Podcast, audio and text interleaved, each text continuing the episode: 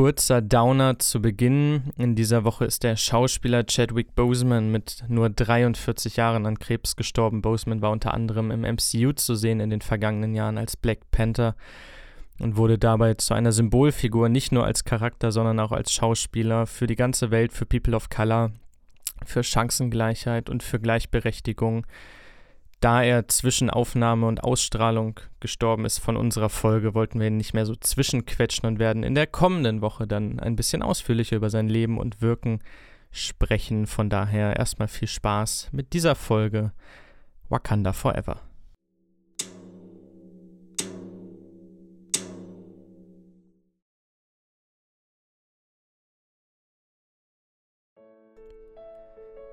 Wir befinden uns ungefähr im Jahre 1800.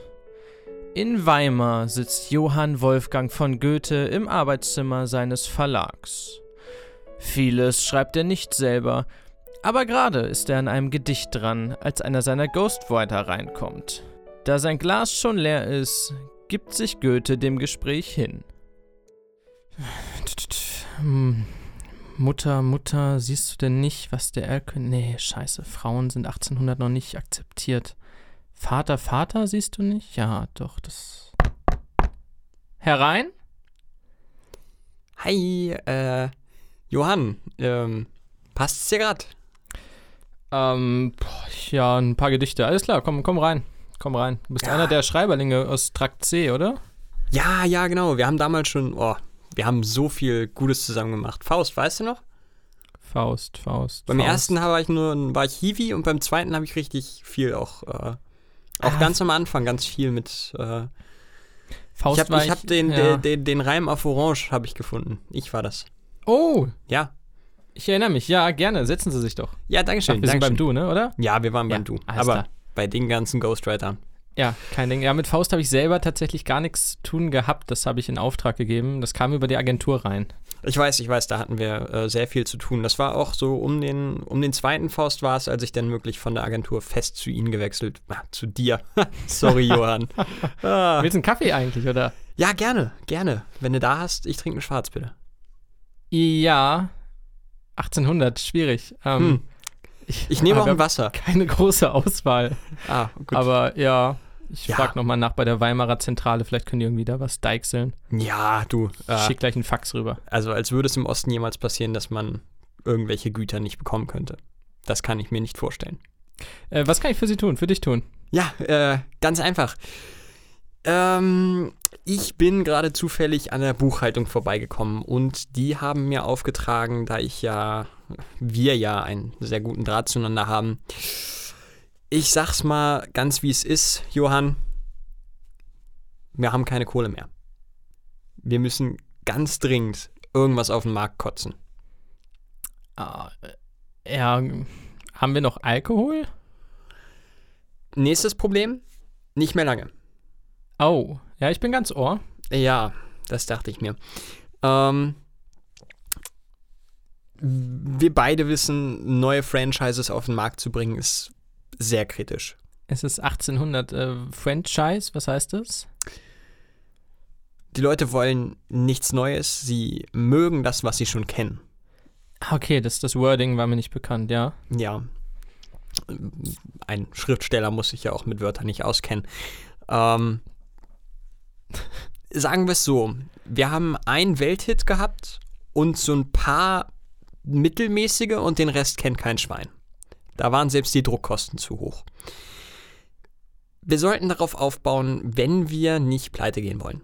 Hm. Daher mein Vorschlag Faust 3.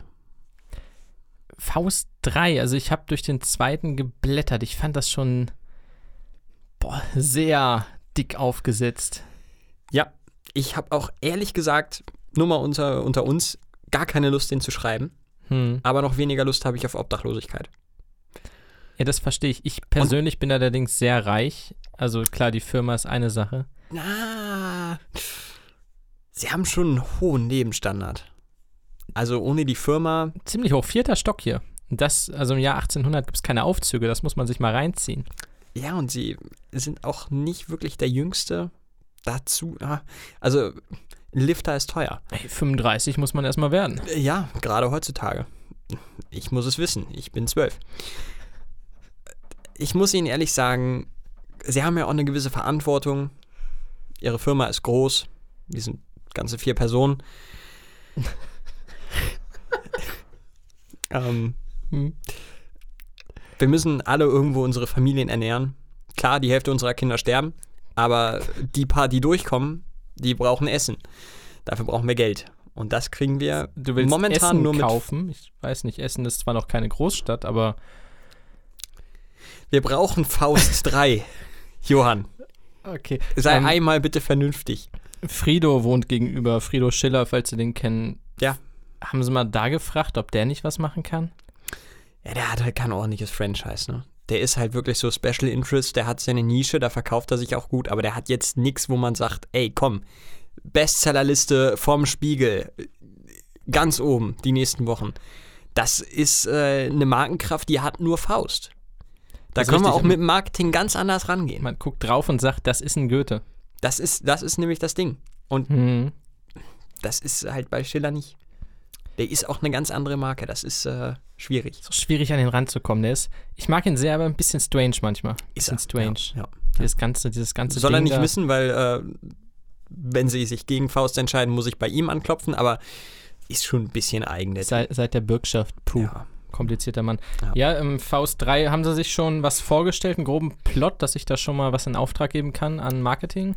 Ja, ja. Äh, Marketing kann ein bisschen entlastet werden. Wie gesagt, wir haben ja auch nicht so viel Kohle. Ähm, Mephisto wird jetzt der Held. 1800 äh, läuft das super, wenn man den Teufel feiert. Äh, von daher, Mephisto wird der Held. Faust Mhm. taucht überhaupt nicht auf. Kleiner Plot-Twist. Gestrichen, ja, okay. Ja. Faust 3 ohne Faust. Was ist Super. am Ende vom zweiten mit Faust passiert? Wissen Sie das? Weißt du das? Boah. Ja, sagen wir mal, er ist gestorben. Kann ja auch offscreen passiert sein. Ja, ist oft. Kein Ding. Erwähnen wir vielleicht irgendwie im, im, im Prolog des dritten. Mhm. Sagen wir, Faust ist übrigens tot. Hier, kennen Sie Agnes? Agnes ist tot. Nehmen wir, Faust ist tot und Easy ist. Agnes sagt mir jetzt äh, nichts. Ach nee, kommt erst in 150 Jahren. Aber Ah, wird ein okay. Renner, finde ich super. Ähm, ja, easy. Okay, Mephisto, ist tot. was ist, ist das dann eine Art Heldenstory? Wie muss ich mir das vorstellen? Ja, würde ich sagen.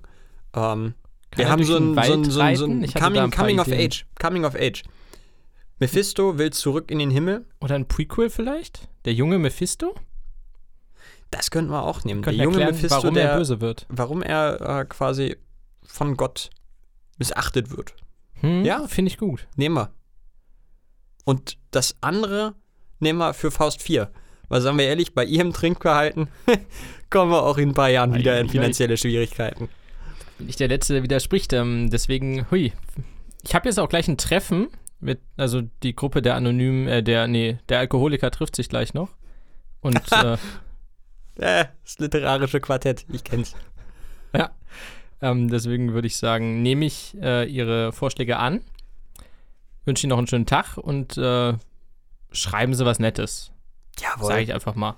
Kriegen wir hin. Wir gucken dann nochmal drüber, aber ey, die Leute haben auch nicht viel Alternativen. Die nehmen uns das eher aus der Hand. Ist halt wirklich so, ne? Man, man kennt's ja. Aber ein bisschen was bieten wir schon. Für den Rest, äh, ne? Unser Weekly haben wir nächste Woche wieder. Treffen wir uns.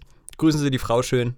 Das mache ich. Das und, mache den, ich. und den Schiller. Ha, Ja, Frido, ich sage, ich richte schöne Grüße aus. Der weiß zwar nicht, wer du bist, aber es ist egal. darum Der geht's ja nicht. schon ein bisschen das wissen Sie in zwei Minuten auch nicht mehr. Äh, du. Ja, komm. Hau rein. Bis nächste Woche. Ciao. Steinwurf im Glashaus. Rumpel die Pumpel die, herzlich willkommen zur 63. Ausgabe von Steinwurf im Glashaus, dem Podcast aus Hildesheim für die ganze Welt. Hallo nach Norwegen, hallo in die USA, hallo nach Dänemark und hallo in den Kongo. Haben wir echt Zuhörer aus dem Kongo? Kein Schimmer, vielleicht. Die anderen drei haben wir auf jeden Fall, das weiß ich, aber. Das war gerade, sollte so ein bisschen hm. ESC-Feeling sein. Ja, wird mit dem Kongo Hello auch schwierig, ne? Denmark! Ja, ähm, wie dem auch sei, Folge 63 wird euch und uns in Erinnerung bleiben als eine ganz besondere Episode, denn es ist die Episode, jetzt muss ich irgendeinen Scheiß wieder ausdenken, ne? Äh, In ja. der du alles In der rückwärts mit- aussprichst. Nein, In dem Fall Nien. das wird nicht passieren. Es war ein Versuch wert, es war ein Versuch wert. Wir haben Gäste für euch dabei. War ein Spaß, haben wir nicht. Aber wir haben eine Einstiegsanekdote. Und zwar habe ich ein Paket angenommen und es wurde mir wieder aus der Hand gerissen. Das hatte ich noch nie. What? Ich habe was bestellt. Es waren zwei Schallplatten und eine Blu-ray. Die Blu-ray war leider ab 18 Jahren. Der Paketbote kam mit diesem Paket, überreichte es mir, schaute mich kurz an, schaute auf seinen Zettel, nahm es mir wieder aus der Hand und sagte: Sorry, ich bin nicht, also ich bin nicht berechtigt, äh, dein Alter zu überprüfen. Ich muss es zur nächsten Station bringen und von da kannst du es abholen. Nicht dein Ernst. Das war's noch nicht, das war's noch nicht. So, hat er gesagt, ne? Ja, also kann er nicht, ne? Er ist rechtlich nicht befugt. Ich muss den Ausweis theoretisch vorzeigen, das darf er aber nicht anschauen aus irgendeinem Grund. Er muss es jetzt zur nächsten Station fahren und am nächsten Werktag kann ich es von da wieder abholen, irgendwie ab 14 Uhr oder so. Aber können Sie vielleicht was für die Nachbarin annehmen? Ich sag, ja, klar. Bin ich nicht so berechtigt, sorry. Er drückt mir ein Paket in die Hand. Spirituosen.de. oh nein. Das klingt wie ausgedacht, Alter. Es klingt wie ausgedacht, das war fantastisch. Ich habe sogar einen Dankezettel von der Nachbarin dann bekommen, das hatte ich noch nie. Das ist charmant. Ähm, ja, also ich durfte meine Blu-ray ab 18 nicht nehmen, weil er es nicht überprüfen konnte. Dafür hat er mir eine Flasche Alk in die Hand gedrückt. Oh Mann. wow. Fantastisch. Ähm, macht Spaß, mein Leben. Einfach, einfach toll. Jetzt habe ich es mir doch noch abgeholt. Es ist eine Achterbahnfahrt. Welcher Film war es denn? Äh, Watchmen, der Film. Allerdings habe ich den eigentlichen schon gehabt, jetzt aber auch im Ultimate Cut, glaube ich. so, Und okay. nochmal 20 Minuten drauf. Und zwei Schallplatten von Mama Mia und von Mama Mia 2. Naja, hatten wir ja vor zwei Folgen, glaube ich. Schaltet gerne rein in die Folge vor zwei, drei Folgen. Ach, kein Nee, Schimmer. vor drei Folgen. Das war, drei, äh, das war die 60. Sie machen alle Spaß. Das sind alle stimmt. toll. Hört sie euch, hört sie euch einfach alle Durch nochmal die an. Bank. Nehmt euch Urlaub und ballert einmal richtig durch. Oder kündigt. Kündigt, ja, was braucht ihr mehr? Komm. Ist eh kostenlos hier, also wofür geht ihr arbeiten? Noch. Na, noch, ja. Ab nächste Woche dann hinter der Paywall. Ab dann aber das Plus-Abo für 16,95 im Monat. Wäre natürlich blöd, wenn wir jetzt allen Zuhörern sagen, kündigt euren Job, sodass ihr uns dann nicht mehr bezahlen könnt. Das war taktisch dann doch eher irgendwie Man nennt mich nicht Marketinggott, man nennt mich. eigentlich. Johannes für gewöhnlich. Ja, ja ähm, wir führen eine, eine neue Rubrik ein, ähm, die sehr, sehr klein ist und sehr, sehr wenig Platz einnehmen soll. Aber äh, es gibt ein wöchentliches kurzes Update, einfach damit wir auch so ein bisschen tun können, als hätten wir Relevanz, ähm, politische. Ähm, und zwar gibt es so eine Website, die ich tatsächlich täglich abrufe, weil ich das ganz spannend finde. Äh, 538.com. Und die machen so ein Special, so ein Datenspecial zu der US-Präsidentschaftswahl zwischen Trump und Biden. Und die haben da so eine Methodik, dass sie äh, verschiedene Umfragen nehmen, je nachdem wie biased sie sind, äh, bewerten die, also bewerten quasi die Kredibilität, packen das Ganze in so einen Algorithmus und simulieren die, äh, durch diese Umfragewerte die Wahl 40.000 Mal. Und ähm, da, aufgrund dieser Simulation, berechnen sie Chancen, Wahrscheinlichkeiten, wer die Wahl gewinnt. Und das Ganze wird täglich mehrfach aktualisiert. Und diese beiden Prozentzahlen, die werde ich euch jetzt jede Woche einmal kurz nennen. Gebe euch da ein kurzes Update, da werden wir gar nicht mehr so viel drüber äh, an Worten verlieren dann. Aber einfach, damit ihr zumindest grob wisst, wie es gerade in den USA steht. Stand jetzt äh, gewinnt Biden die Wahl im November zu 70 Prozent und Trump zu 30, was erschreckend viel ist. Es war, also die Pakete, ich komme, ich schließe einfach wieder bei meinem eigenen Thema an, nicht die einzige Investition, die ich getätigt habe, denn neben doch recht vielen Blu-rays habe ich mir ein Lenkrad gekauft für die PlayStation. Da das einzige Spiel, was ich regelmäßig spiele, aktuell Formel 1 ist, abgesehen von Walk of Ages 3, was ziemlich cool ist, ähm, spiele ich jetzt mit dem Lenkrad Formel 1. Das ist ziemlich, ziemlich geil. Hast du auch Pedale dafür? Die das sind kritischer, denn diese Pedale sind so ein bisschen dafür ausgelegt, dass du so eine Art Liegestuhl dazu kaufst für viele hundert Euro und dann anders sitzt. Ähm, man muss sich das so vorstellen, dass ein kleines Plastikrechteck auf dem Boden mit diesen zwei Pedalen, wo die drauf sind, die sind aber im Vergleich zum Boden fast vertikal nach oben, Hm. damit du sie im Sitzen halt drücken kannst. Ähm, wenn du aber relativ aufrecht sitzt, sind, ist es nicht kompatibel, weil deine Füße wiederum mit dem Boden, äh, weißt du, also Mhm. deine Füße sind horizontal und die Pedale fast vertikal. Dazu wackelt dieses Pad relativ stark auf dem Boden, sodass du es ein bisschen verschiebst mit den Füßen. Da muss ich mir noch was bauen, dass das stabiler steht. Ich glaube, da gibt es aber auch keine wirkliche Lösung für. Das ist bei Vielleicht den so, so, so Anti-Rutschnoppen da drunter oder sowas unter das Pedal. Genau, aber eigentlich eher Klebnoppen, weil wenn du dann zu doll auf diese Pedale drückst, äh, drückst hebt sich dieses ganze Board ab vom Boden. Weißt du? Also Mhm. das Problem ist nicht nur das Rutschen, sondern auch das Anheben, dass es einfach nicht auf dem Boden fest ist. Mal schauen. Aber Lenkrad ist schon ein ziemlich geiles Gefühl. Vor allem, ich komme aus einer anderen Zeit. Ich bin ja schon ein bisschen was älter, jetzt fast ein Vierteljahrhundert. Und das ganze Force-Feedback-System, dass du in der Kurve spürst, wie du Grip verlierst, dass du auf der Straße Sachen merkst oder wenn die Reifen schlecht werden und das alles nur durch die Vibration in diesem Lenkrad, das ist der Übershit. Also das ist, die Technik ist manchmal echt geil in dieser Welt. Absolut. Ich spiele momentan auch äh, ganz gerne ein Rennspiel, beam.ng. Ähm, über Steam habe ich mir das geholt. Ist immer noch in der Alpha, glaube ich. Also ist immer noch weit weg von, von fertig. Und ich spiele es einfach nur, weil es perfekt modellierte äh, Schadensmodelle hat. Also ich logge mich da ein und fahre einfach zwei Stunden lang x-beliebige Autos zu Brei. Hm. Und für nichts anderes ist das Spiel auch da. Das ist aber total geil, weil es so, so realistisch ist. Also so Richtung äh, Whackfest. Ja, geht, geht in die Richtung, nur halt wirklich sehr realistisch. Hm. Also mit, mit einer wirklich guten Physik und mit vor allen Dingen detaillierten Schadensmodellen. Das macht echt Spaß, das ist wirklich schön. Also wenn du zu, zu hart über einen Bordstein fährst, in einem Rennen beispielsweise, ja gut, dann ist halt dein, deine Radaufhängung im Arsch. So, ist vorbei. Es ist wirklich schön, es macht, macht Spaß. Könnt ihr auf YouTube auch eingeben, da gibt es super viele echt äh, schöne Compilations. Macht Spaß. Beam.ng.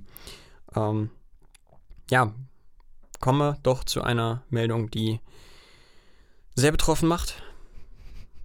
Google Play Music wird zwischen Oktober und Ende des Jahres endgültig eingestellt. Ähm, ja, Ich habe ein schön. iPhone, was zum Teufel ist Google Play Music? das ist quasi ein etwas teureres Spotify. Toll. Punkt. Es überrascht ja, warum es eingestellt wird. Ja, es ist echt, es ist äh, erschreckend. Ja, weiß ich nicht. Google Play Music habe ich damals genutzt, als man noch kein, keine Sachen gestreamt hat und sich die, die Titel tatsächlich aus dem Internet aufs Handy geladen hat. Natürlich, nachdem man sie ordnungsgemäß gekauft hat. Ist ja logisch. Ähm, das lief auch über Google Play. War halt quasi nur der, der Musikplayer über, über das Handy. Haben sie irgendwann, das ist auch an mir vorbeigegangen, scheinbar einen Streamingdienst draus gemacht. Ja, das war's dann. Ja, glorreiches Ende einer glorreichen Zeit. Ja, man kennt's. Eine glorreiche Zeit steht auch den äh, Ex-Thronfolgern bevor, nämlich Meghan und Harry. Oder Harry und Meghan. Was sagt man zuerst? Ja, die Frau zuerst, oder? Die Frau zuerst, immer. Frau zuerst. Meghan und Harry, die ehemaligen Mitglieder der britischen Königsfamilie. Ich weiß, sind sie offiziell noch? Ist das schon durch? Ich glaube, sie sind immer noch Mitglieder der Familie, aber sie sind halt nicht mehr Thronfolger oder haben kein Anrecht mehr auf den Thron. Kein Schimmer. Die haben sich ja jetzt schon seit längerer Zeit in den USA niedergelassen. Ich glaube, Megan ist mal dadurch aufgefallen, dass sie die Sprecherin war für eine Elefanten-Doku. Ich meine, sie war sogar auf Netflix oder Amazon Prime, eins von beiden. Kann sein. Ich Äh, weiß nur, dass sie bei äh, Suits, glaube ich, mitgespielt hat. Ja, damals als Schauspielerin. Vor, vor der Hochzeit, ja. Schauspielen macht sie nicht mehr, wohl. Ähm, als Sprecherin ist sie sehr, sehr gefragt und das war auch neulich ein größerer Artikel. Ich weiß leider nicht mehr wo. Äh, sie kann wohl höhere Millionenbeträge annehmen für kleinere Sprechrollen. Oh ja, dann können wir sie ja vielleicht auch einladen. Wenn sie so günstig ist. Ja, mal schauen, ob wir was für sie finden, ne? Ja. Ja, wir müssen jetzt auch nicht auf Biegen und Brechen hier äh, Leute einladen, das stimmt. Aber die beiden haben wohl Bock, Harry und Meghan, nee, Meghan und Harry, äh, auf, die, auf die Film- und Serienszene. Denn sie hatten mehrere Treffen bestätigterweise mit diversen Drehbuchautoren und Produzenten und die haben wohl Bock, Dinge zu produzieren. Was genau steht noch in den Sternen. Aber ich finde es einfach interessant, dass sie jetzt sagen, okay, dann nicht mehr britische Königsfamilie, dann machen wir halt coolen Scheiß, weil Geld haben wir eh genug. Ist halt auch spannender, seien wir mal ehrlich. Also ob du jetzt in der Königsfamilie da rumschusterst und eigentlich schon deiner Zeit komplett äh, hinterherhinkst, weil sagen wir ehrlich, Monarchien sind echt nicht mehr der, der letzte Schrei. Dann aber, also wenn du dann die Möglichkeit hast, in die USA zu gehen, aus dem verregneten London in, nach Kalifornien und da dann Hollywood-Scheiß machen, ey, da bräuchte ich nicht zweimal überlegen. Aber wie gesagt, Schauspielen möchte Meghan Markle nach aktuellem Stand nicht mehr. Na, mal schauen, irgendwann wird ja auch langweilig, glaube ich. Mal sehen. Wenn sie jetzt schon sagt, okay, ich mache meine Sprecherkram, ah, ich glaube schon, die wird irgendwann irgendwann wieder Schauspiel machen. Wenn sie Geld übrig haben, ich wüsste da von einem Podcast, der würde ein Sponsoring annehmen. Sanft und sorgfältig. Nee, die sind Spotify exklusiv. Die dürfen nicht. Stimmt. Wir kommen zu den Serien-News und da hast du einen Slogan, den ich schon wieder vergessen habe. Ja, das stimmt. Schön, dass du mir das äh, vorher nochmal sagst. Ja, äh, der, der Slogan ist ähm, auf jeden Fall, da haben wir uns äh, sehr, sehr dolle Gedanken gemacht. Ähm, der ist wirklich auch eingängig. Ähm, kommt von niemand Geringerem als dem Maestro dieses Podcast himself, Jan. Und hier kommt der Slogan: Pump up the Jan. Pump Up the Jan, das ist es? Oder äh, könnte auch sein, es ist ja eine Anspielung auf Pump up the Jam. Vielleicht Pump up the Jan. Da müssen wir nochmal nachfragen. Ne? Müssen wir nochmal nachfragen, ist ein bisschen awkward. Okay, pump up the Jan Jan. Yeah.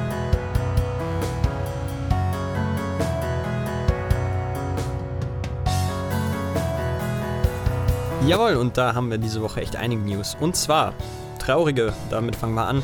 Tosh.0, die äh, Serie, die vereinzelt in Deutschland auf Comedy Central lief, wird jetzt nach zwölf Staffeln eingestellt. Ähm, das Kuriose daran ist, dass sie bis zur 14. schon bestellt war und jetzt einfach mir nichts, dir nichts abgesetzt wird. Ja gut, schauen wir mal, wie es da weitergeht. Der Host Daniel Tosh ist auf jeden Fall weiterhin auf der Suche nach einem neuen Zuhause. Die Powerpuff Girls, die bekannte klassische Comicserie aus den 90ern, könnte bei The CW als erwachsenenorientierte Realserie weitergesponnen werden. Ähm, in dem Artikel stand, dass das wohl bei Riverdale auch schon der Fall war. Das war mir nicht bekannt. Das finde ich eine sehr, sehr spannende News, muss ich ehrlich sagen. Ich weiß nicht, ob dir die Powerpuff Girls bekannt sind. Nope. Es sind ähm, drei äh, kleine Mädchen, die irgendwie mit einem Zaubertrank in äh, Berührung gekommen sind und jetzt als Superheldinnen die Stadt vor Unheil retten.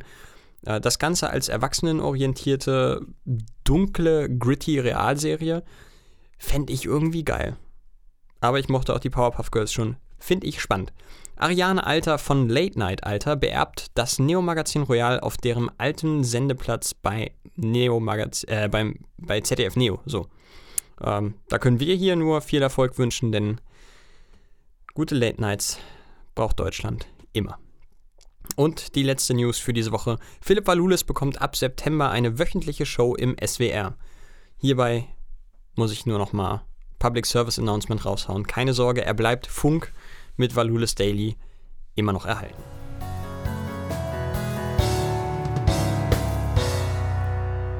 Wer wohl nicht mehr erhalten bleibt, zumindest nicht im FC Barcelona in Catalunya, ist äh, Lionel Messi.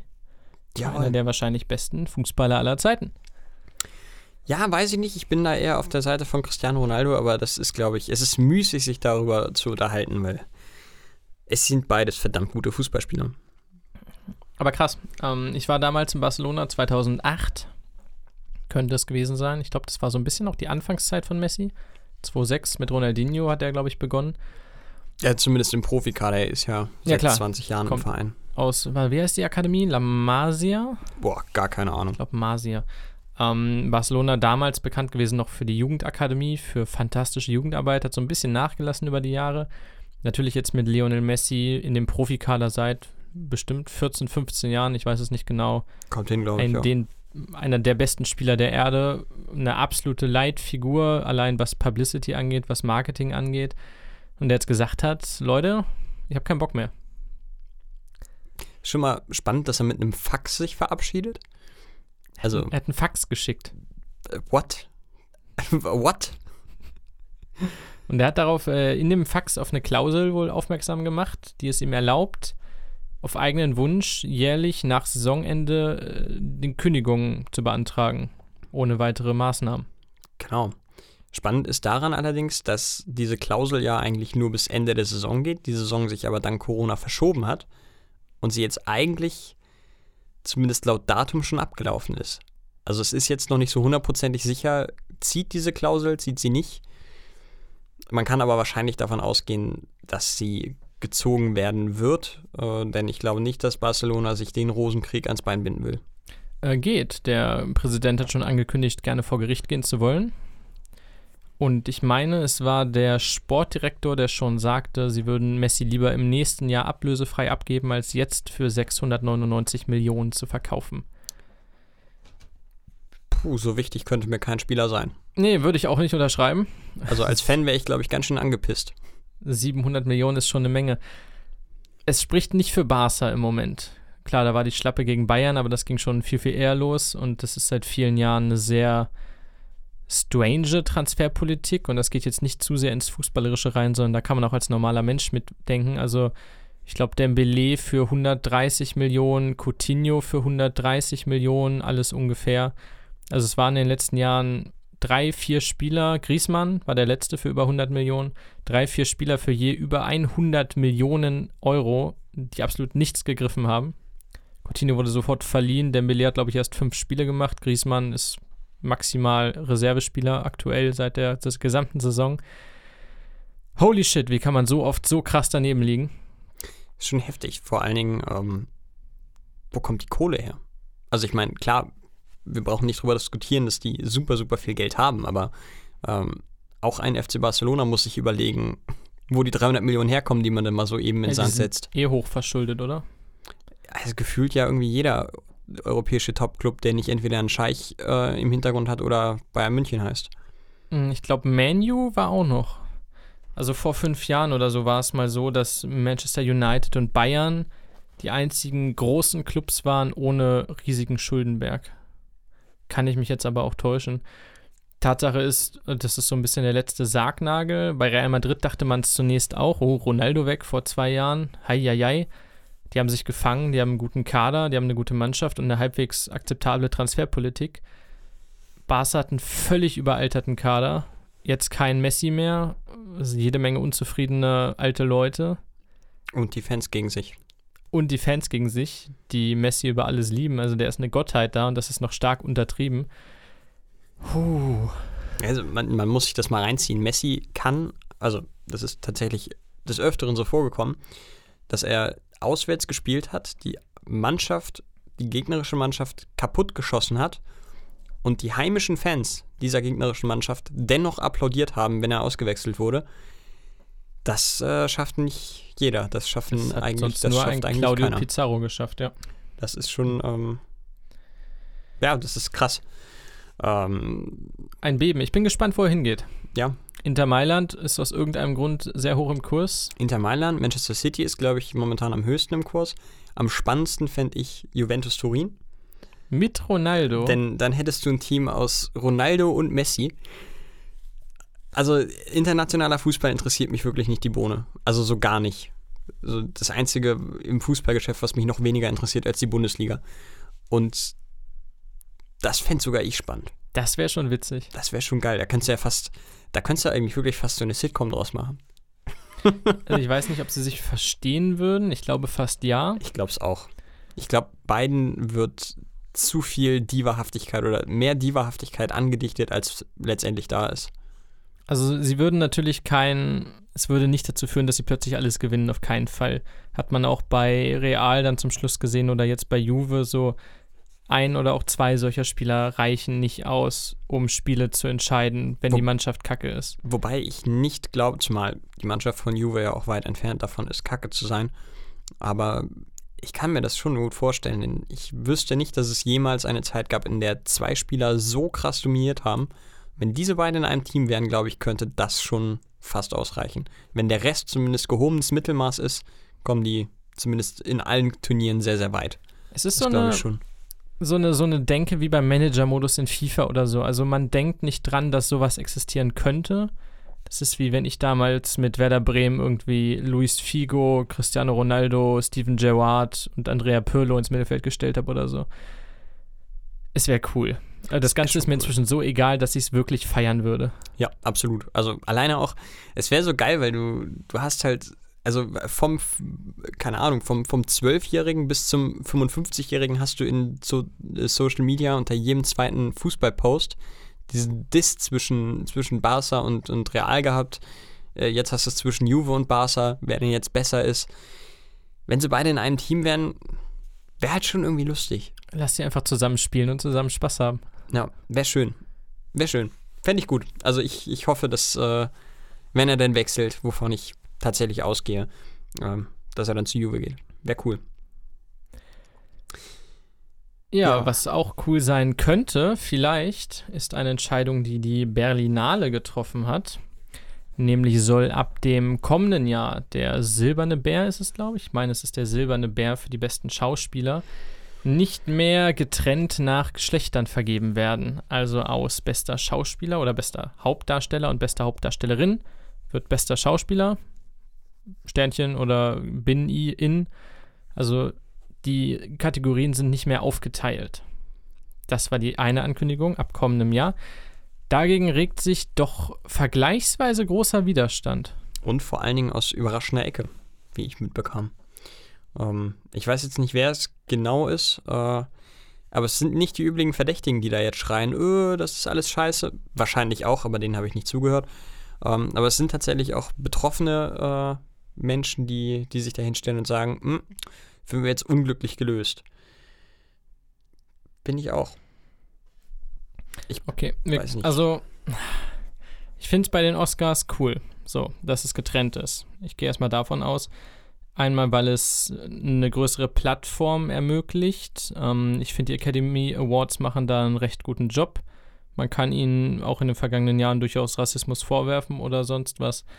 Aber was. Ich weiß nicht, ob es wirklich, da möchte ich einmal ganz kurz einhaken, ich weiß nicht, ob es wirklich Rassismus ist, der äh, dazu geführt hat, dass, in, dass People of Color unterrepräsentiert waren. Ich würde denen jetzt nicht direkt Rassismus äh, vorwerfen, sondern Oh. einfach eine gewisse ähm, Blindheit. Ich glaube nicht, dass sie sich aktiv hingestellt haben, zumindest nicht der entscheidende Großteil aktiv hingestellt hat und hat gesagt, ey, ich nominiere dich jetzt nicht, weil du schwarz bist, sondern dass äh, Schwarze oder Personen äh, von Farbe, wie man auf Plattdeutsch übersetzt sagen würde, in der Academy einfach unterrepräsentiert waren und dementsprechend die Themen, die dort angesprochen werden, ähm, Also ich erinnere. weniger möchte ich nicht Rückhalt auch unterbrechen, möchte ich auch nicht ähm, bestreiten. Für mich kann Rassismus aber auch durchaus passiv sein. Und ich meine, es war vor drei Jahren und vor zwei Jahren fast der Fall, dass unter, lass mich nicht lügen, insgesamt dann vielleicht 30, 40 nominierten Schauspielern für die großen Preise halt kein Schwarzer dabei war. Trotz jeder Menge Filme, die durchaus dafür in Frage gekommen wären. In dem Fall würde ich dann tatsächlich eine Form des passiven Rassismus durchaus in den Raum stellen. vielleicht eine Diskriminierung, ja. Es ist Wortklauberei, es ist auf jeden Fall Ist nicht, nicht, gut. richtig. So, Und, aber sie Wo- haben auf jeden Fall, sie versuchen es ja wenigstens. sie versuchen viel. Und was ich sehr gut finde, ist die Präsentation, denn grundsätzlich werden die Preise für die beste Schauspielerin oder die beste Nebendarstellerin und die beste Hauptdarstellerin äh, nach den Preisen für den besten Nebendarsteller oder neben äh, Hauptdarsteller vergeben. Ich hoffe, das war verständlich. Also, dass die Frauen im Prinzip eher ans Ende der Show rücken und eine größere Fläche haben für die Präsentation. So, finde ich schon mal cool. Ähm, meine erste Sorge war auch, als ich das gelesen habe bei der Berlinale, dass eine gewisse Plattform weggenommen wird.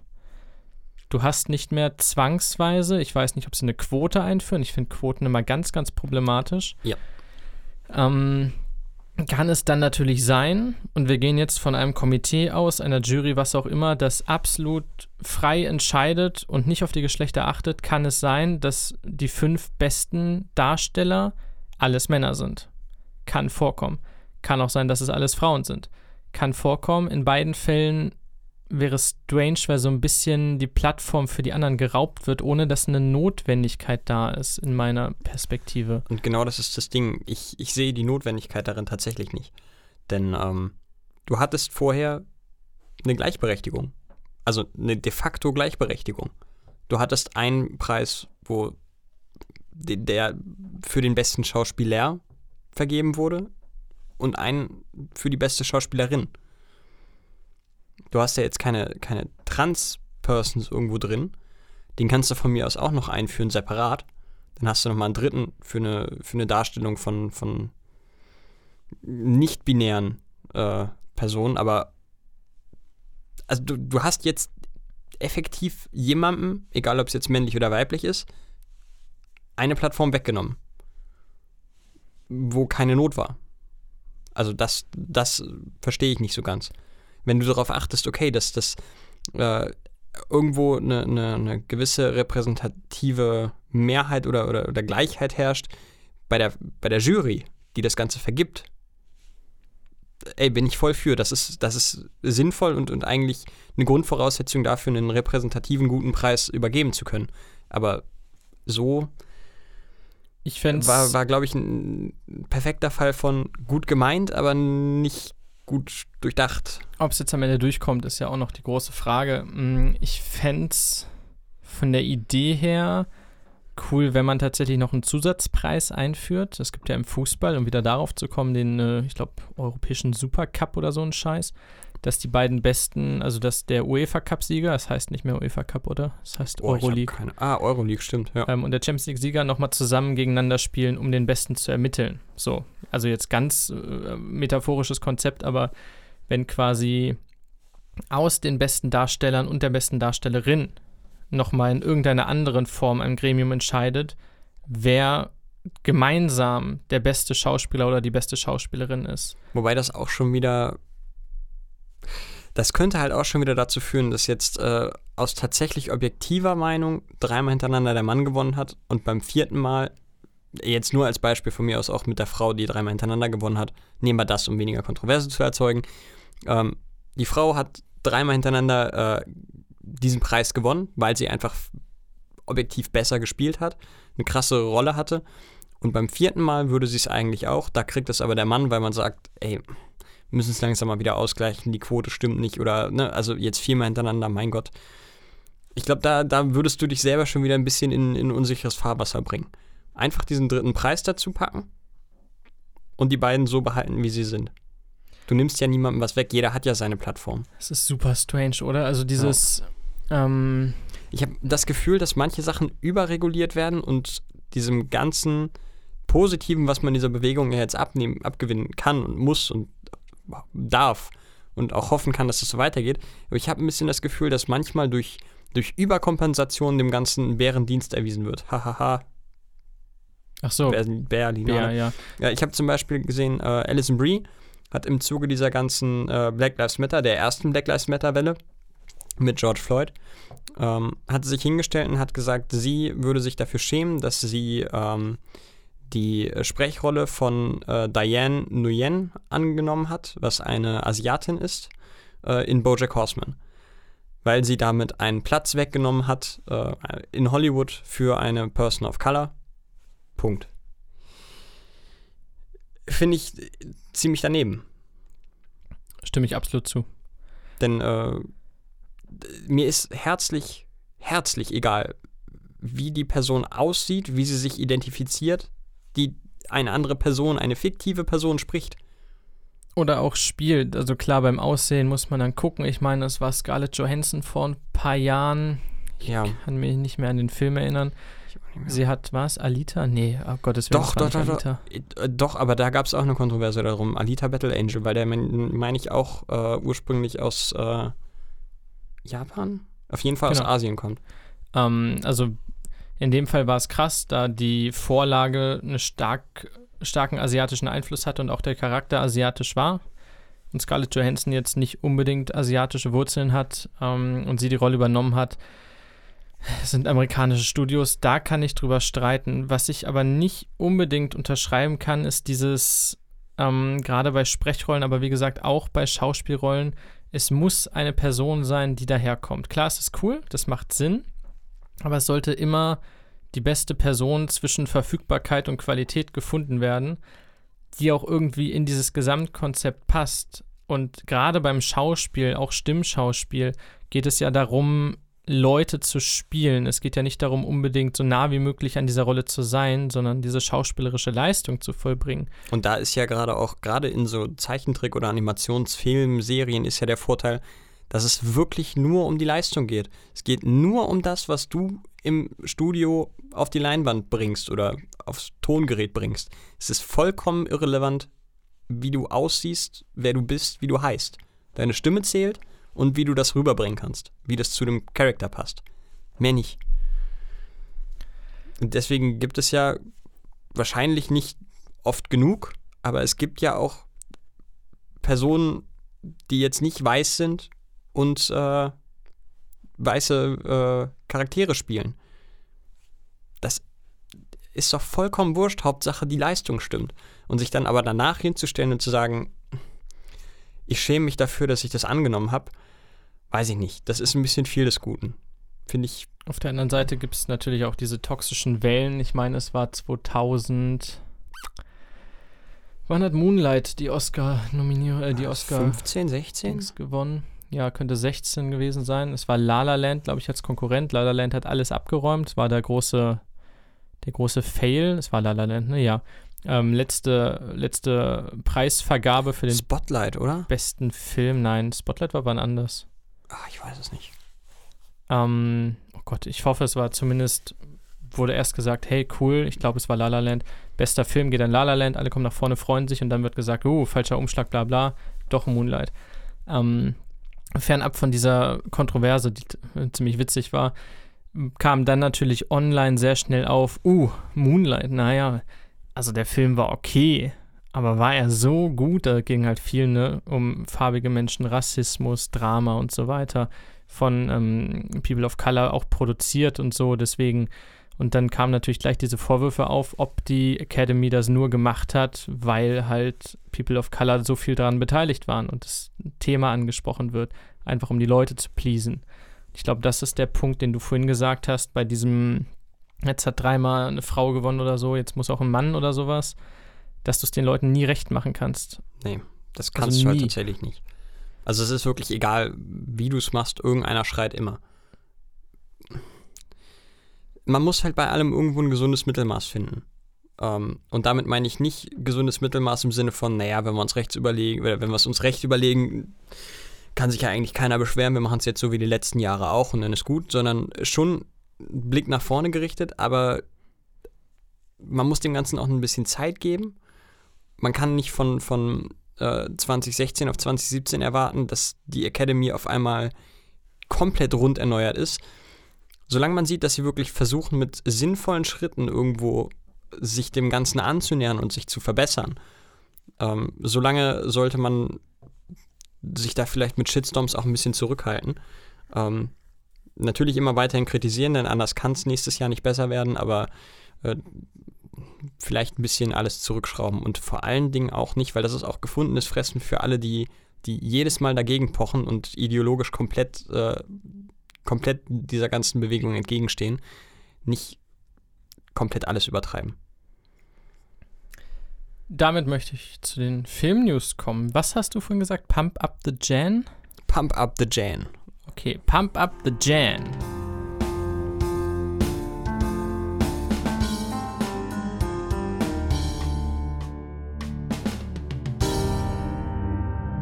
Diese Rubrik bleibt auch relativ leer diese Woche nach dem großen DC Fandom Ankündigungsevent letzte Woche. So ein bisschen der Fallout gerade. Es gibt die Info, dass Tomb Raider 2 nach aktuellem Stand wohl am 19. März im kommenden Jahr erscheinen soll in den Kinos. Das ist aufgrund der Corona-Krise natürlich mit Vorsicht zu genießen. Die Gegenspielerin von Tomb Raider, gespielt von Alicia Vikander, wird Kristin Scott Thomas sein. Und eine Todesnews gibt es auch noch. Alan Witch ist gestorben mit 94 Jahren. Ein bekannter US-amerikanischer Darsteller und auch großer Aktivist, der unter anderem, glaube ich, in den, lass mich nicht lügen, 50er, 60er Jahren auf der Hollywood Blacklist stand als Kommunist.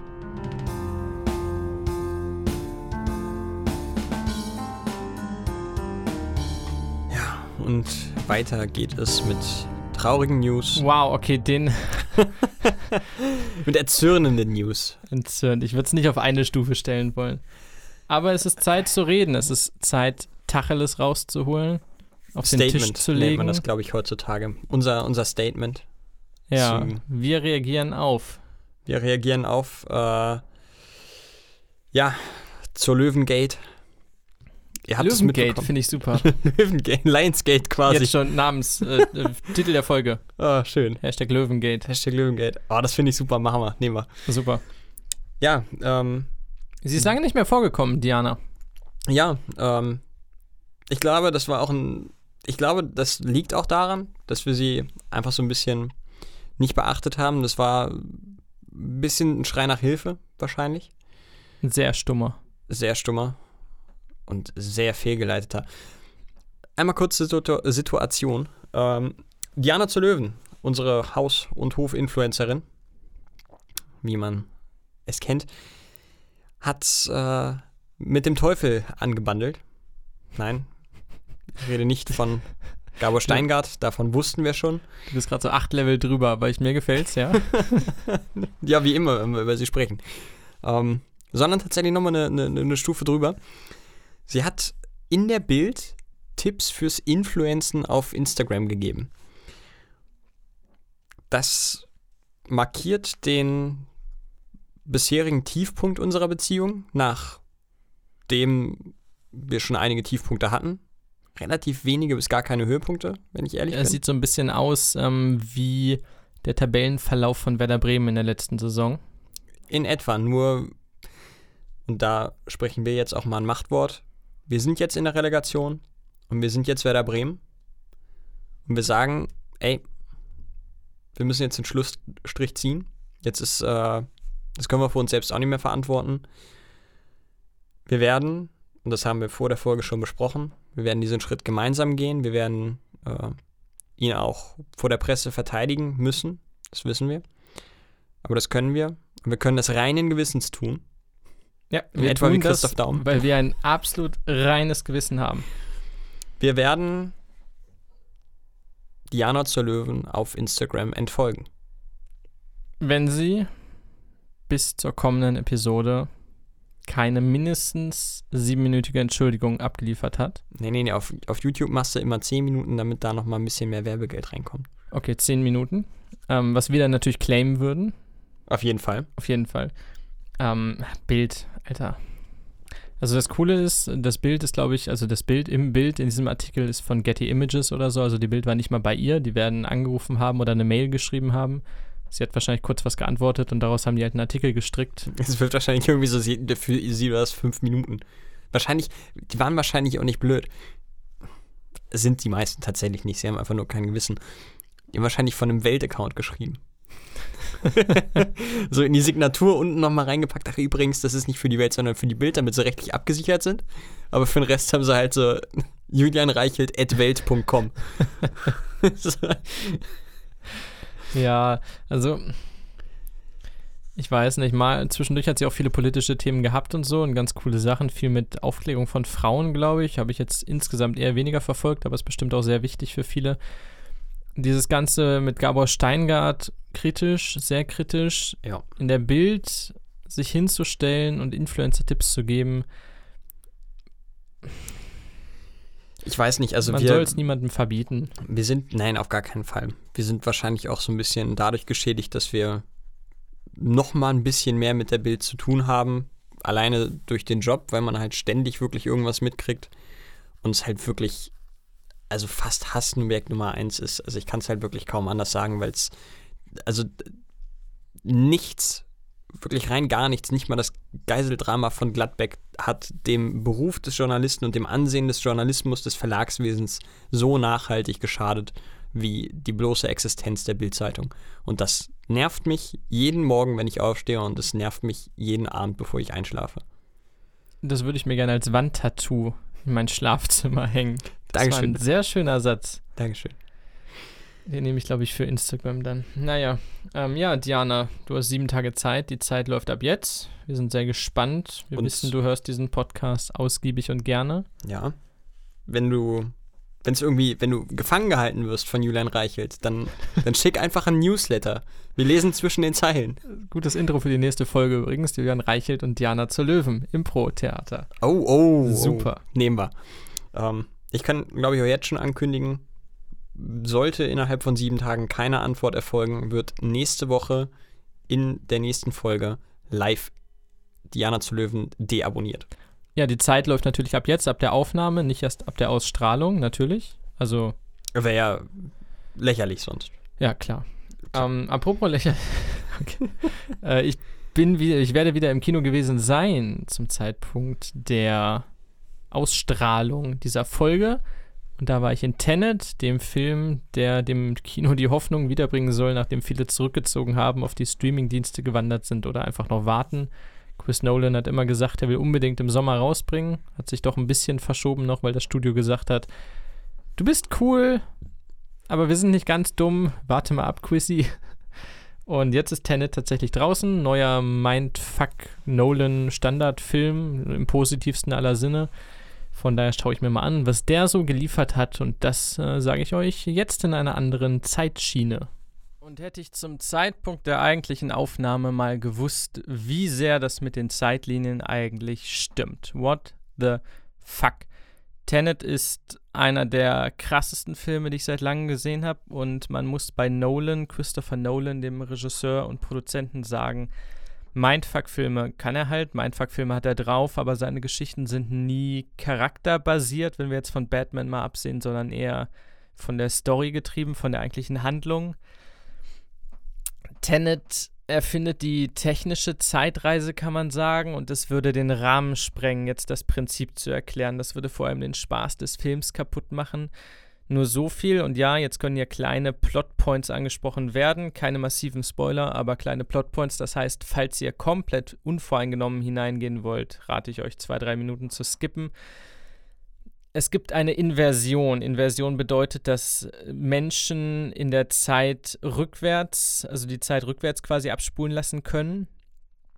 Beziehungsweise, wow, es ist wirklich ein Mindfuck wenn ein Mensch, angenommen wir, uns normal in der Welt bewegen, könnte ein inversiver Mensch oder jemand, der diese inversive Fähigkeit oder Technik besitzt, quasi rückwärts in der Zeit reisen. Für uns würde das so aussehen, als geht er dann rückwärts und er kann, wenn er schießt, also wenn der inversive Mensch schießt, sieht es für uns so aus, als saugt er die Kugel ein, weil natürlich alles rückwärts passiert.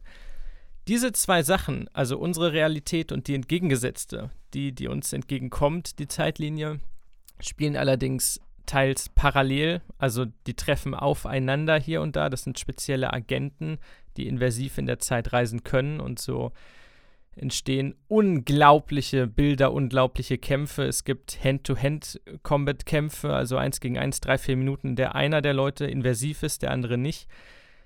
Das sorgt dafür, dass die beiden natürlich von ihrer Seite in den unterschiedlichen Zeitlinien sinnvolle Aktionen machen, die für den anderen aber komplett merkwürdig aussehen, weil natürlich Sprünge, wenn man sie also falsch rum anschaut, wenn sie in der falschen Richtung spielen, ähm, komplett unmöglich aussehen, aber es macht alles Sinn, es ist absolut kohärent.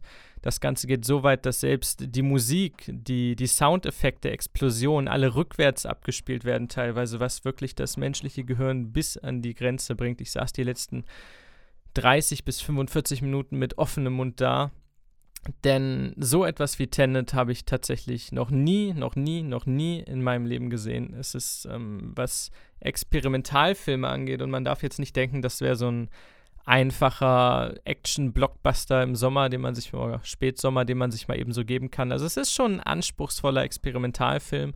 Auf rein filmischer Ebene sprengt er mindestens 20 Grenzen mit Dingen, die man wirklich noch nie gesehen hat. Robert Pattinson spielt richtig, richtig stark. Ich bin großer Pattinson-Fan. Wir haben äh, David Washington als Protagonisten und den Typen aus Yesterday. Ich glaube, Patel heißt der Himish Patel. Der spielt auch mit. Freut mich immer, ihn zu sehen. Also starke Darsteller, eine unfassbare Story. Film geht natürlich auch ungefähr, ich glaube, 2 Stunden 40. Es ist ein recht langer Film und man muss sich Zeit nehmen, man muss ihn verstehen. Und selbst wenn man ihn nicht versteht, muss man ihm eine Chance geben, sich verstehen zu lassen. Denn was einem da geboten wird, gerade am Ende bei großen Schlachtenszenen, wenn parallel verschiedene Zeitlinien spielen, Leute rückwärts und vorwärts durch die Gegend laufen und reagieren aufeinander. Alter Schwede, ich krieg jetzt schon wieder Gänsehaut, wenn ich darüber spreche. Also wer im Ansatz auf sowas steht, auf, auf filmische Experimente, auf anspruchsvolle Filme mit Stories, die man vielleicht nicht im Ansatz versteht, also die man schon versteht, aber wo man ein bisschen mehr drüber nachdenken muss. Der ist in Tenet bestimmt richtig. Wie gesagt, die Kinos haben wieder auf. Die Hygienevorschriften sind ganz klar geregelt. Ihr könnt da sehr, sehr gerne reingehen. Vor allem ist es nicht überfüllt aktuell und die Kinos brauchen euch mindestens so sehr wie ihr die Kinos. Falls ihr jetzt aber eher Fan des einfachen Blockbuster-Kinos seid, dann äh, würde ich eventuell von Tenet abraten, weil er dann doch ein bisschen zu komplex und kompliziert ist, was in dem Fall bedeuten kann, dass man einfach gar nichts versteht. Und dafür wäre es echt schade, denn natürlich kosten Kinokarten auch ein wenig Geld. Meine persönliche absolute Empfehlung für Tenet von Christopher Nolan, ein Kandidat für die nächste Oscar-Verleihung. Und wir sind wieder zurück in der Vergangenheit angekommen. Das waren meine Ausführungen zum Erlebnis im Kino zu Tenet von Christopher Nolan. Und damit geben wir an in den letzten Newsslot dieser Episode, dieser 63. Episode, die in so vieler Hinsicht erinnerungswürdig ist. Und wir sagen ein letztes Mal in dieser Folge Pump up the Jan!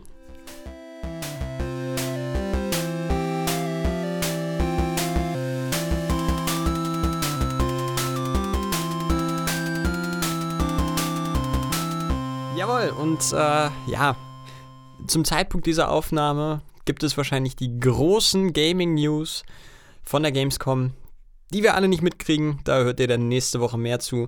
Das Einzige, was in dieser Woche passiert ist, ist, dass preisgegeben wurde, wie hoch das Preisgeld für die nächste Dota-Weltmeisterschaft ist. Die International hat nämlich einen neuen Rekord gebrochen. Der Gewinner oder der, dem Gewinnerteam winken 34,34 Millionen Dollar für den Gewinn von The International. Das wird natürlich auf Einzelne aufgeteilt, aber das ist auf jeden Fall saftig und ist der größte Gewinn seiner Geschichte.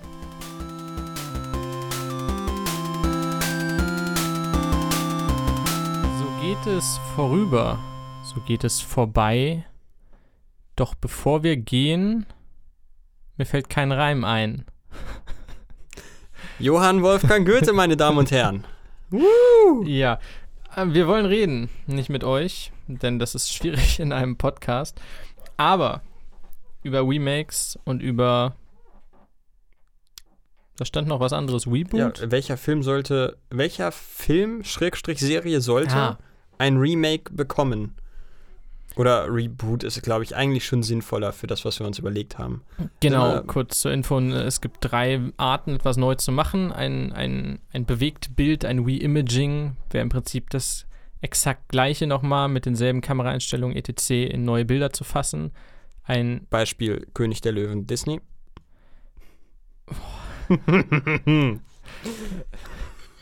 werde ich mir nicht zu äußern. ich habe dich, glaube ich, selten sprachlos bekommen. Sei es auch nur für einen kurzen Moment. Ein, ein Remake ist im Prinzip ein fast gleiches Drehbuch, das neu verfilmt wird, einfach weil gewisse, seien es die Effekte oder sonst was, weil es inzwischen einfach machbarer ist oder es in der Zeit ist, die Kuh nochmal zu melken, wie zum Beispiel ähm, die, oh Gott, Magnific Magnificent Seven, wie heißen die auf Deutsch? Die glorreichen Sieben, die wollte ich sagen. Ein Western aus den 60er, 70ern irgendwann, der jetzt von vor ein paar Jahren nochmal neu aufgelegt wurde, selbe Story, selbe Handlung, neues Remake. Das dritte, die dritte Form ist das Reboot, wo es meistens um Franchises geht, beziehungsweise einen gänzlich neuen Ansatz, bei dem man, falls es eine Vorlage gibt, sei es ein Buch, ein Roman oder das Drehbuch selber, ähm, auf die zurückgreift, aber sie komplett anders interpretieren kann. Das Reboot gibt völlig neue Freiheiten und kann den Neustart bedeuten. Hast du gerade ein Beispiel? Ich überlege gerade. Reboot. Ähm. Boah. Mensch, da hätte man sich auch vorbereiten können. Gut, dass wir das nie tun. Wir überlegen uns bis zum Ende der Folge nochmal eins. Auf jeden Fall. Aber welches, welchen Film, welches Genre, nicht Genre, welches Franchise würdest du denn gerne als Remake wieder beleben? Als Reboot, meinst du? Eins von beiden. Ähm, das ist äh, jetzt keine weltbewegende Antwort und äh, es ist eine, die schon länger durch das Internet kursiert, weil sich das ganz, ganz, ganz, ganz viele Leute wünschen und äh, ich mir definitiv auch von ganzem Herzen. Und zwar Harry Potter. Ich hätte gerne Harry Potter, der wirklich ordentlich abgebildet wurde in den sieben, äh, acht Filmen. Ähm, den hätte ich ganz gerne als Serie. Und zwar wirklich so eine typische, bitte nicht Netflix-Serie. Ich mag Netflix, wisst ihr alle, ich, ich liebe Netflix. Das bitte als HBO-Serie. So mit dem Budget von den letzten Staffeln Game of Thrones. Und dann lasst euch Zeit bei der Erzählung der Geschichte. Nehmt jeden Seitenstrang mit, holt euch J.K. Rowling mit ans Set. Die soll von mir aus sich neue Charaktere ausdenken aus der Zeit von Harry Potter. Ähm, und gebt jedem Schuljahr eine ganze Staffel, von mir aus auch zwei, ist mir egal, macht 14 Staffeln draus. Ey, es gibt, diese, dieses Universum ist, ist so beliebt, es ist so unfassbar detailliert, es ist so schön, es ist kohärent, bis auf das ein oder andere Item, das jetzt nicht näher genannt wird.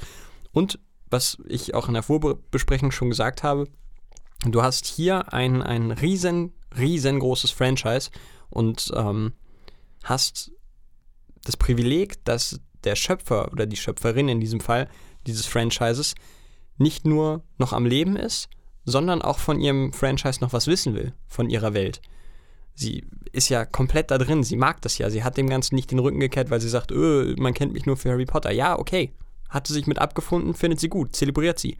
Nehmt sie mit und macht mit ihr diese geile Serie. Und das, das würde sie jeder haben. von Twitter wegholen. Und es würde sie von Twitter wegholen, das ist wirklich, das ist an der Zeit. Ja, also Harry Potter, finde ich, ist sogar noch machbar. Ähm, wir sprechen heutzutage viel von Effekten.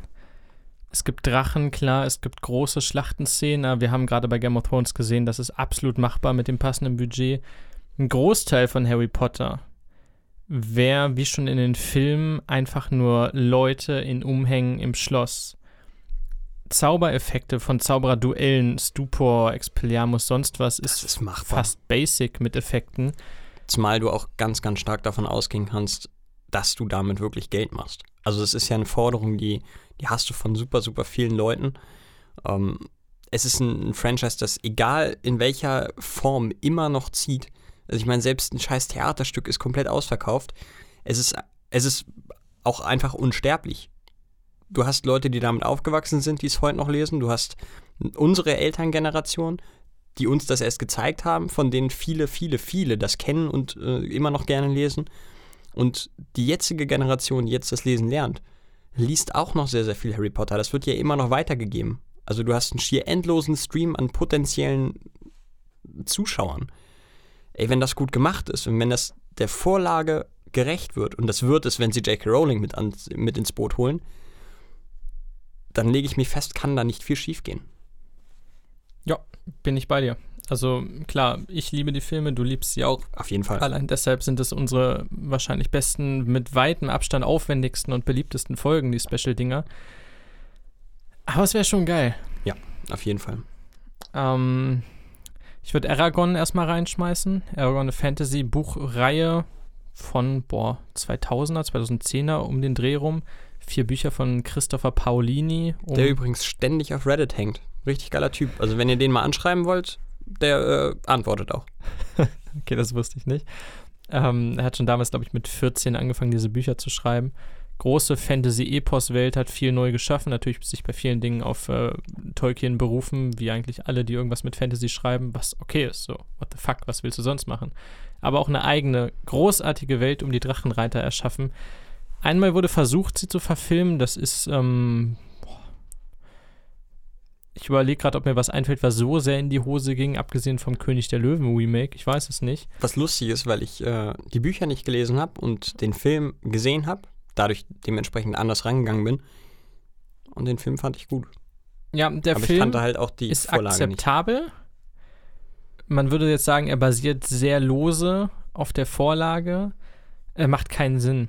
Ähm, von vorne bis hinten nicht. Also es kommen Leute vor, es sterben Leute, es passieren Dinge die in keinster Weise mit den nächsten Teilen in Verbindung stehen. Also es wäre so, als äh, schlägt Frodo im ersten Teil von Herr der Ringe Saruman mit einer Bratpfanne K.O. und der stirbt darauf an einer Hirnblutung. Es ist quasi in etwa so, als würde der äh, absolut schlachsige, unsportliche Nichtskönner, was äh, körperliche Sachen angeht, Artemis Fowl auf einmal in einem Opening-Shot eines Disney-Films auf dem Surfbrett stehen und übelst der coole Surferboy sein? So, Ungefähr so vielleicht, ja. Hm. Kleiner Shot nochmal, geht da raus. Ähm, Aragon. Riesenpotenzial. Ich hoffe, kann Lionsgate, Warner Brothers irgendwie so von mir aus holt Peter Jackson ran, der will eh nichts anderes mehr machen. Gibt dieser Welt, und da würde ich sagen, nicht als Serie, weil dafür ist Fantasy, glaube ich, in der Form, wie Aragon gemacht ist, too much. Zu viel Landschaften, Drachen, Riesenschlachten und so. Das ist darauf ausgelegt, gigantisch zu sein. Gebt dem Ganzen drei Filme, gibt, macht auch vier Filme oder die in Herr der Ringe Länge, das ist kein Problem versucht es einfach. Also da kann man auch nicht viel falsch machen. Diese Bücher sind auf der ganzen Welt beliebt und gut, mit Mortal Engines dachte man es eigentlich auch. Hat Peter Jackson auch nicht so richtig reingehauen. Naja. Gibt das, gibt das Ganze in Guillermo de Toros Hände. Oh, dann wird es noch ein bisschen dramatischer und tiefsinniger. Und Geht die Drachen auch. werden verdammt geil aussehen. Und die Drachen würden geil aussehen. Vielleicht kann Benedict Cumberbatch wieder einen synchronisieren. Es ist egal, was Benedict Cumberbatch macht. Das ist, wird alles gut. Also das ist auf jeden Fall schon... Er ist das hässlichste Sexsymbol der Welt. Findest du ihn hässlich? Also ich, klar, wenn, ich, wenn, wenn du Sherlock guckst und du hast Martin Sheen da, daneben sieht jeder hässlich aus, sei mal ehrlich. Aber also Benedict Cumberbatch ist jetzt nicht hässlich. Er ist keine Schönheit der Natur. Er ist kein, er ist kein klassisches Sexsymbol, was ich aber auch schon wieder cool finde. Also seine Stimme ist unfassbar attraktiv. Ja. Holy fucking shit. Und der ist halt. Ich weiß nicht, er hat halt irgendwie selbst durch die, durch die Kamera so, ein gewisses, so eine gewisse Aura, so ein gewisses Charisma. So irgendwie, wenn er redet, dann bist du nicht ruhig, weil du ruhig sein willst, du bist automatisch ruhig, weil du ihm zuhören willst. Weil Er wer so classy. redet, der kann nur was Kluges sagen. britisch classy. Er ist schon okay. Er, er ist schon ein berechtigtes Sexsymbol.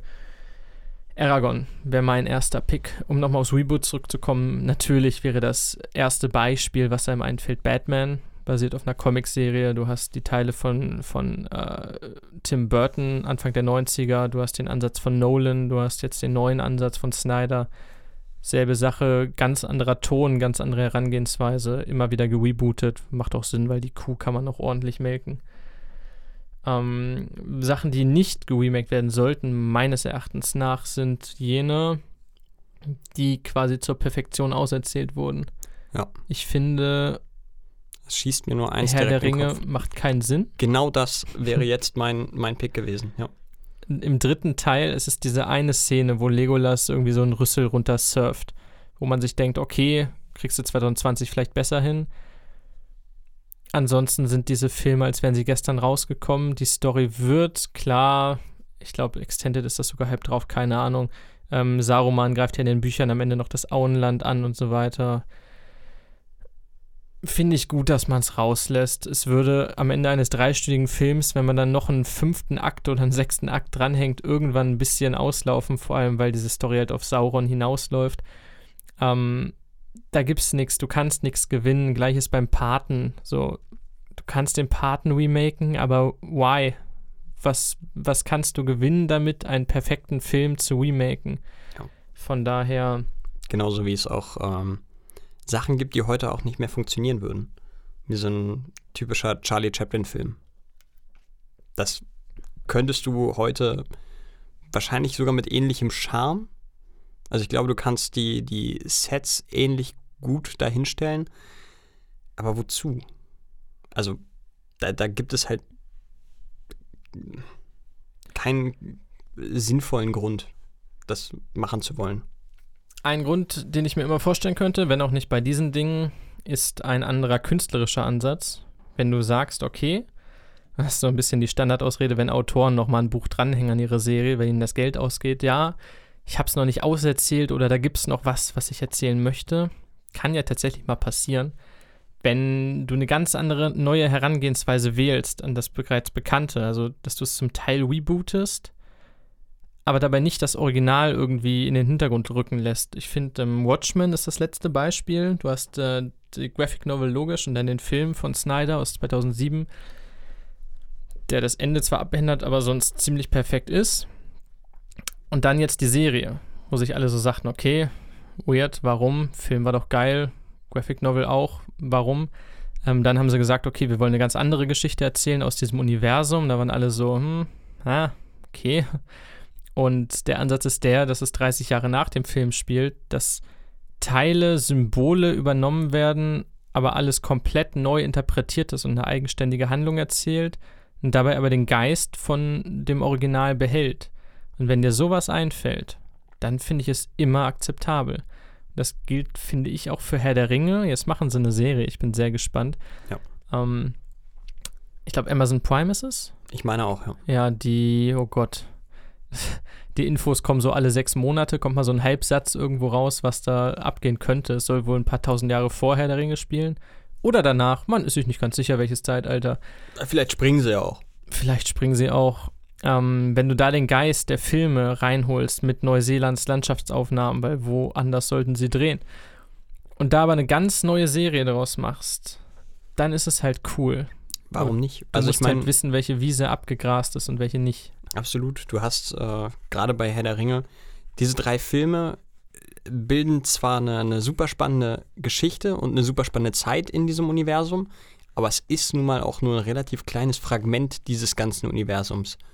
Und wenn du da irgendwo einfach ein paar tausend Jahre vor oder nach oder whatever, ich meine, Shadow of Mordor hat es ähnlich gemacht, das Videospiel oder die Videospiele, ähm, die sind in eine, in eine Zeit gegangen, die gar nicht mal so weit davon entfernt war und haben da einfach ihre Story abgezogen.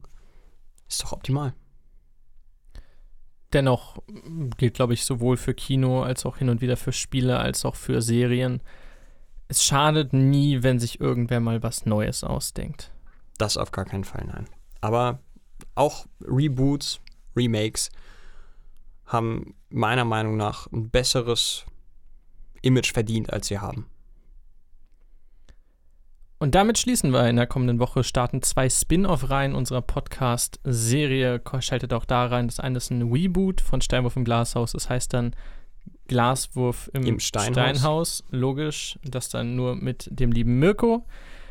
Ich werde ein eigenes Projekt verfolgen. Wir schauen mal, was davon funktioniert. Ob wir dann in zwei Monaten wieder so ein Backstreet Boys-artiges Return-Ding machen. Vielleicht nur eine One-Time-Only. Mal schauen. Madison Square Garden. Herr Klar Steinwurf im Glashaus ist halt auch einfach noch nicht auserzählt. Das weiß ich in zwei Wochen dann zwar erst, aber das kann ich jetzt schon mal sagen. Das ist noch nicht auserzählt und nicht aus Geld, ich wiederhole, nicht aus monetären Gründen, äh, sondern rein aus künstlerischen Gründen finden wir uns wahrscheinlich nächste Woche trotzdem zu Folge 64 hier wieder zusammen. Ja, ich glaube auch, da geht noch was. Ähm, da gibt es noch Schöpfungsgründe, da kann man noch was rausholen. Die Charaktere, da geht noch was. Ist noch nicht auserzählt. Nee. Ähm, apropos Erzählungen, die findet ihr auch auf unseren verschiedenen Social Media Kanälen und damit meine ich den einen, nämlich Instagram.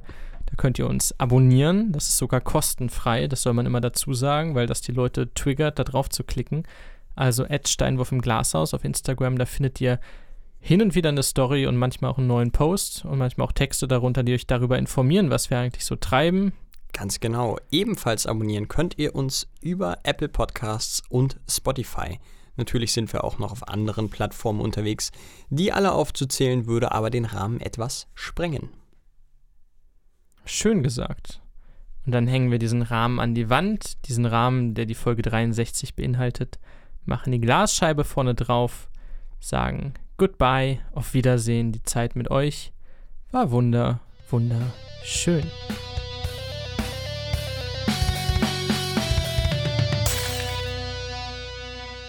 Steinwurf im Glashaus.